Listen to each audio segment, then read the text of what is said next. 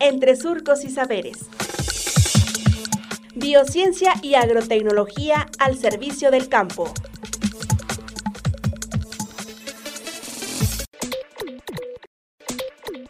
Acceso a tecnología en la agricultura actual. Doctor Francisco Lara Viveros, Departamento de Biociencias y Agrotecnología del SICA.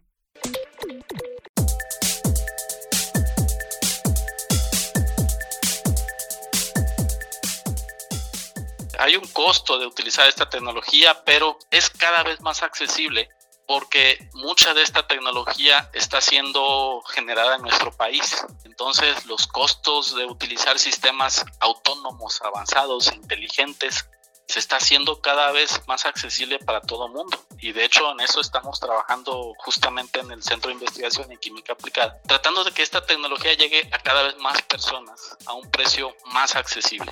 Hace algunos años el pensar en, en un sistema de riego inteligente o en pensar en un sistema autónomo, en un sistema agrícola, era inaccesible para muchísimas personas. Hoy día no lo es. Repito, nuestro país está muy polarizado y tenemos explotaciones que ya utilizan esta tecnología. Lo cierto es que la gran mayoría no lo hace.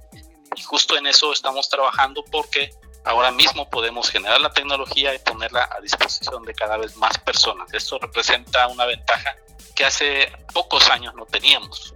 Entonces, definitivamente hay un costo asociado, pero este no es prohibitivo. Por supuesto que hay una inversión de por medio, pero vale la pena desde el punto de vista biológico y desde el punto de vista económico. Los sistemas agrícolas se hacen más rentables, así que el costo de utilizar esta tecnología pues se recupera con relativa facilidad. Entonces, gracias a que esta tecnología ya está cada vez más disponible, pues los costos se están abatiendo y también gracias a que tenemos en nuestro país personal cada vez con mayores capacidades técnicas, pues entonces se está cumpliendo o, esperamos que se cumpla en el, muy corto plazo, pues un objetivo es que los agricultores se apropien, lo usen y entonces puedan mejorar sus sistemas agrícolas en general.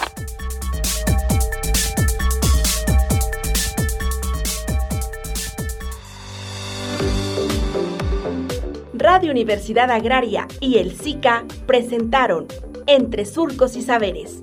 Hasta pronto.